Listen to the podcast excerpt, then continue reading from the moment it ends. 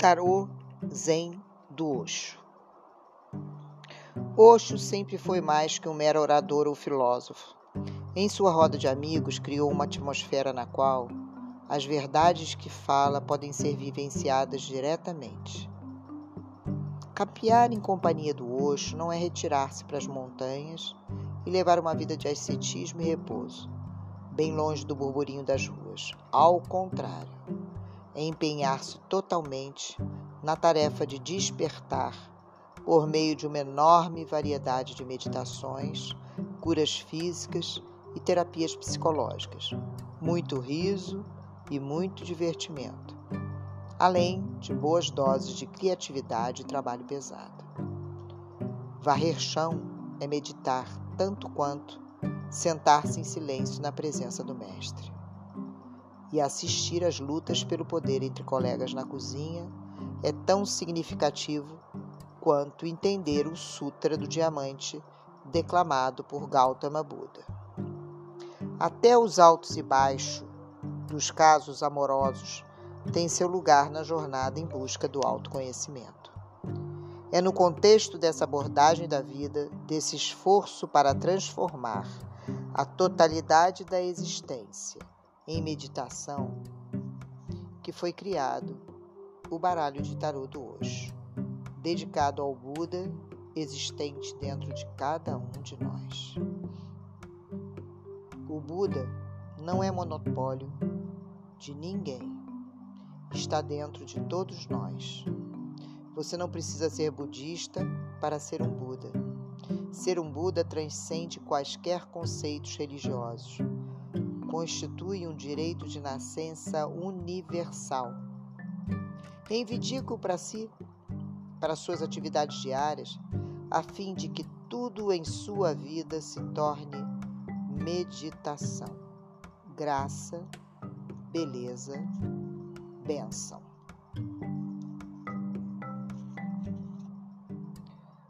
O tarô, na verdade, existe há milhares de anos, desde o Antigo Egito ou talvez até muito antes. A sua primeira utilização no Ocidente, de que se tem notícia, aconteceu na Idade Média. Durante aqueles tempos turbulentos, a sua linguagem figurada foi usada como um código na transmissão dos ensinamentos das escolas de mistérios medievais. Ao longo do tempo, o tarô tem sido usado de muitas maneiras, como um instrumento para predição de futuro, como um leve jogo de salão, como uma maneira de reunir informações desconhecidas, ocultas, a respeito de milhares de situações. Há quem diga que o número de cartas baseia-se no número dos passos dados pelo infante Siddhartha, que mais tarde tornar-se-ia Gautama, o Buda. Assim que nasceu. Diz a lenda que ele deu sete passos para frente e sete passos para trás em cada uma das quatro direções cardeais. E isso se tornou o referencial para as cartas menores do tarô. Além das 56 cartas dos arcanos menores, o tarô contém mais 22 cartas, os arcanos maiores, as quais contam toda a história da viagem espiritual do homem. Desde o inocente passo inicial do bobo até o coroamento da viagem representada pela carta do encerramento. Encontramos nos arcanos maiores as imagens arquetípicas que nos ligam a nós todos, como seres humanos. Elas falam a respeito de uma viagem de autodescoberta que é absolutamente única para cada um de nós, conquanto sejam as mesmas as verdades fundamentais a serem descobertas, independentemente de raça, sexo, classe social ou criação religiosa. No baralho do tarô tradicional, essa viagem de autodescoberta é vista como um tipo de espiral, onde cada encerramento conduz a um novo nível no caminho. Um novo começo com a reaparição do Coringa. Neste baralho, porém, apresentou-se a carta o Mestre. Esta carta permita nos deixar para trás a espiral para saltar fora da roda da morte, renascimento. A carta ao Mestre simboliza a superação definitiva do próprio viajar. Uma transcendência que só se torna possível pela dissolução do ego separado, individualizado, por meio da iluminação.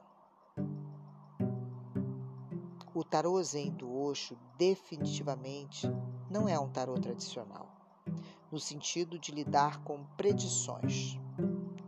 Trata-se antes de um jogo transcendental, um jogo transcendental do Zen, que espelha o momento presente, apresentando, sem concessões, o que existe aqui e agora, sem julgamento ou comparação. Este jogo é um chamado para o despertar, para você se sintonizar com a sensibilidade e a intuição, a compaixão e a receptividade, a coragem e a sua individualidade. Essa ênfase na consciência é uma das muitas inovações em relação aos velhos sistemas e maneiras de pensar do tarô que logo, logo saltará aos olhos de cada um de vocês, conforme comecem a sentir as mensagens que o tarô do Osho tem para lhe trazer. Os arcanos maiores são 22 cartas numeradas com algarismos romanos, do 0 ao 21, e representam os temas centrais arquetípicos da viagem espiritual humana. A carta O Mestre, que simboliza a transcendência, não é numerada. Quando uma carta dos arcanos maiores aparece numa leitura, ela tem uma significação muito especial. Prevalece sobre as outras cartas. Esse fato nos diz que as circunstâncias atuais da nossa vida estão nos oferecendo uma oportunidade única para examinar um dos temas centrais de nossa própria viagem espiritual. Será especialmente proveitoso examinar as outras cartas, se for necessário, correlacionando-as com o tema central. Me diz o fato de eu ter estado trabalhando demais, a exaustão, ou a respeito da minha necessidade de autoexpressão, se a carta for a criatividade? De que maneira posso estar prejudicando o meu progresso na caminhada em direção à criatividade por estar consumindo toda a minha energia apenas em manter essa minha máquina funcionando? Quando não aparecer para você nenhuma carta do arcano maior, é possível que a, a sua situação do momento seja apenas uma trama secundária e passageira na história mais ampla de sua vida. Isso não quer dizer que não tenha importância ou que você deva sentir-se um tolo por deixar-se afetar tão fortemente. Porém, a própria ausência de cartas de arcano maior está confirmando que isso também vai passar. E mais tarde, você poderá muito bem se perguntar qual foi o motivo para tanta confusão.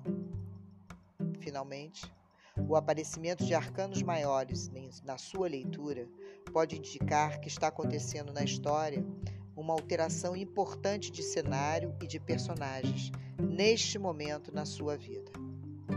Há ocasiões em que efetivamente a profusão de cartas de arcanos maiores é tão surpreendente que você poderá preferir escolher uma delas aquela que o impacta com a mensagem mais clara. Costumo usar uma carta e uma verdade. Se um arcano maior vier, é que você está num momento muito importante dessa sua caminhada. Os arcanos menores são 56 cartas, que estão divididas em quatro naipes, que representam os quatro elementos, cada qual marcado com um losango particular, codificado pela cor para que se distingam. Em cada caso, a cor do losango é aquela que predomina no naipe. As cartas do naipe da água têm um losango azul, as do fogo têm um losango vermelho, as do naipe das nuvens representam o losango cinza, e o naipe do arco-íris um losango com as cores do arco-íris. Como acontece nos baralhos normais de jogar, cada naipe do tarô contém cartas da corte, que aqui não encerram qualquer pretensão aristocrática, mas representam apenas diferentes oportunidades para que se consiga o domínio sobre os quatro elementos a que correspondem. O naipe do fogo corresponde aos dos paus do tarô tradicional e representa o campo de ação e da reação a energia que nos coloca em situações e que nos tira dela quando obedecemos os nossos instintos, de preferência a nossa mente ou as nossas emoções. Naipe da água substitui os de copas tradicional, representando o lado emocional da vida, e tende a ser uma energia mais feminina, respectiva do que o fogo, muito mais receptiva que é o mais masculino e extrovertido, o fogo. O naipe das nuvens foi escolhido para substituir as espadas, tradicionalmente o naipe do ar, representando a mente. Isso porque a natureza da mente não iluminada é exatamente como a das nuvens, na maneira como bloqueia a luz e turva a paisagem à nossa volta, impedindo-nos de enxergar as coisas como elas realmente são. Existe também uma outra característica das nuvens que não pode ser esquecida, elas vêm e vão e, portanto, não devem ser levadas muito a sério. Finalmente, o naipe do arco-íris toma, toma neste baralho o lugar do tradicional naipe de ouros, representando o elemento terra. Este é tradicionalmente o elemento que representa o seu lado prático, material da vida. Coerentemente, porém, com a postura do Zen, que considera que até as atividades mais humildes e terrenas encerram uma oportunidade única para que você celebre o sagrado em você. O arco-íris foi escolhido para este naipe. Ao adotar o arco-íris que faz uma ponte entre o céu e a terra, entre o espírito e a matéria, lembremos-nos de que, na verdade, não existe uma separação entre o mais baixo e o mais alto de que o que existe verdadeiramente é o contínuo de uma energia única e total. Lembra-nos também de que o céu não é um lugar remoto lá no alto, mas é antes uma realidade esperando para ser descoberta, aqui mesmo na Terra.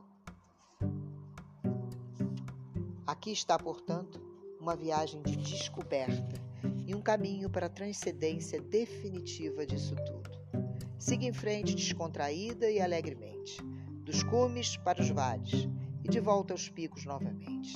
Saboreie cada passo do caminho. Aprenda com seus erros e não haverá como não acertar. Tarô Zen do Osho.